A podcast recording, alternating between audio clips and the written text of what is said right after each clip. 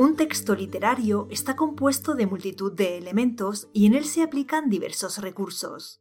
Diferentes tipos de narradores, personajes, diálogos, descripciones, el lenguaje como soporte de todo, distintas estructuras y posibilidades formales. Ante semejante variedad y complejidad, el escritor en cierne se siente abrumado. ¿Cuál es la mejor forma de escribir una novela o relato? ¿Cómo aplicar los distintos elementos que integran un texto de ficción? ¿Hay una receta o fórmula que se pueda seguir para asegurarse de que se está haciendo bien? La respuesta honesta es que no hay recetas, fórmulas o normas que se puedan aplicar. Solo hay una opción, aprender a hacer un uso inteligente de los recursos del escritor. De cómo lograrlo, de cómo hacer un uso inteligente de los recursos del escritor, voy a hablarte en este episodio. Soy Natalia Martínez de sinjania.com y te doy la bienvenida un día más. Gracias por estar al otro lado.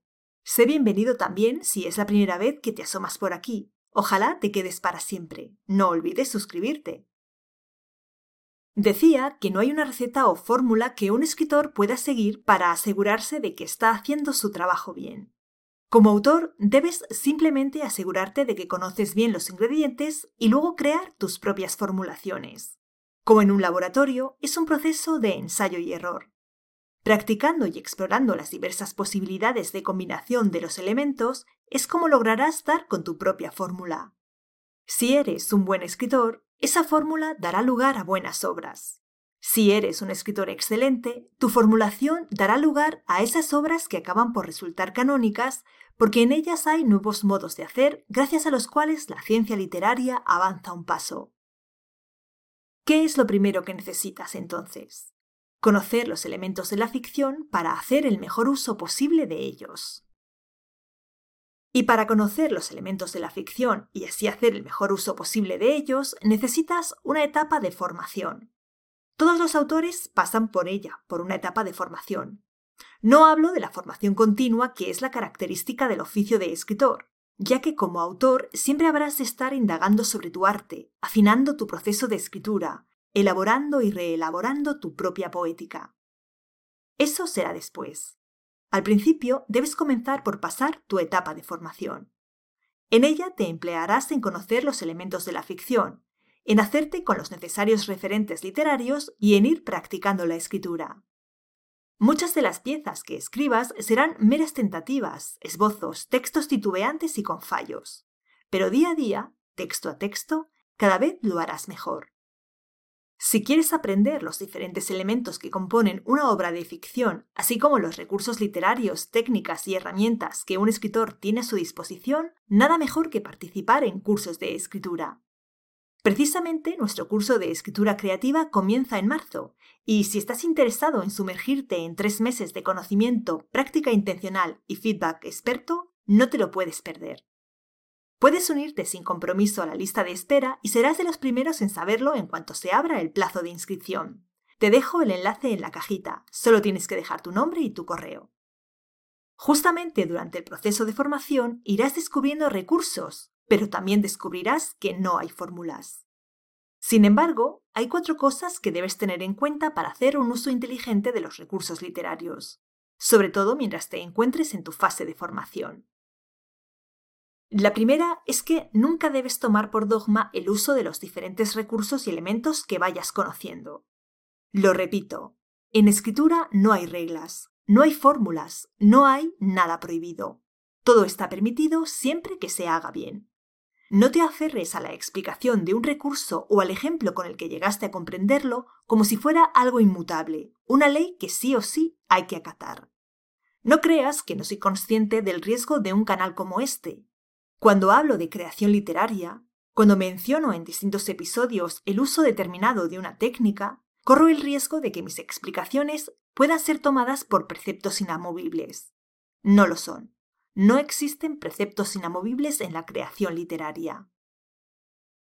La segunda cosa que debes tener en cuenta para hacer un uso inteligente de los recursos literarios consiste en no hacer una lectura ingenua de las propias capacidades.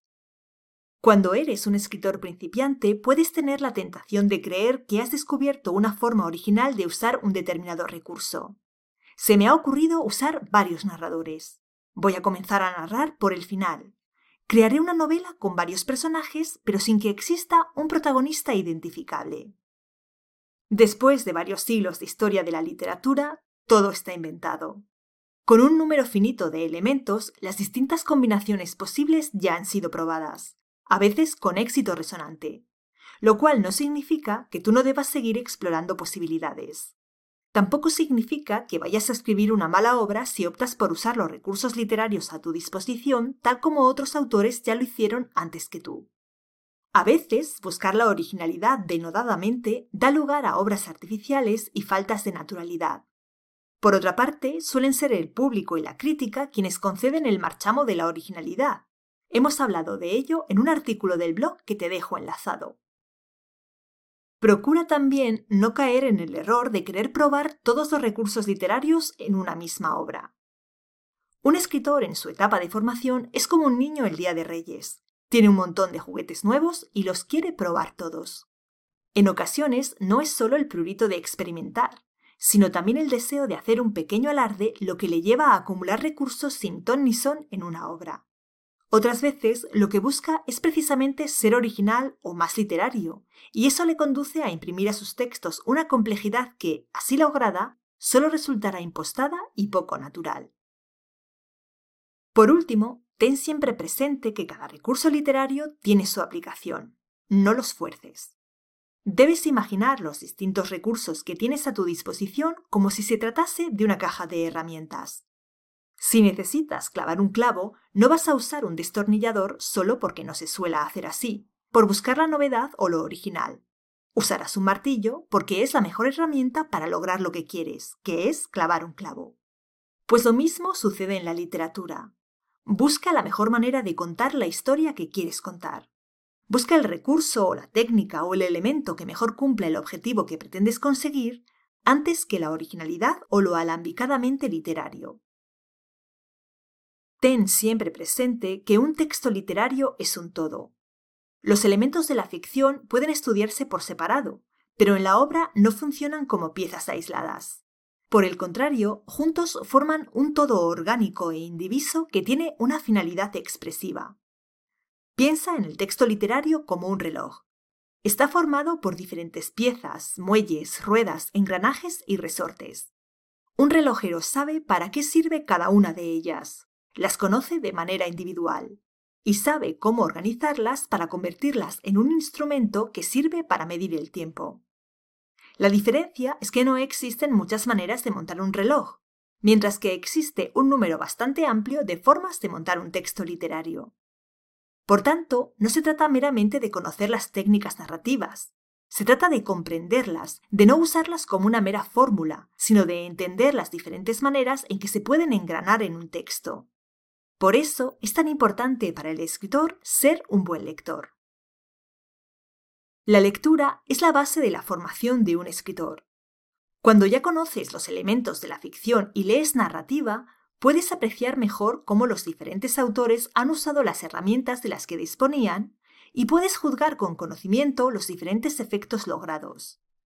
La lectura consciente te ayudará a comprender que todo está permitido, que todo es posible, te proporcionará ideas para aplicar a tus propias obras. Y también puede ser una cura de humildad, ya que podrás comprobar que muchas de las ideas que tú ingenuamente considerabas novedosas han sido ya usadas con gran pericia por otros. Lo que no quita que tú las lleves a la práctica también, porque tú les vas a imprimir tu sello y tu carácter. Leer buena ficción, cuando ya se tienen algunas nociones de narratología, es como abrir la caja del reloj y ver sus engranajes funcionando.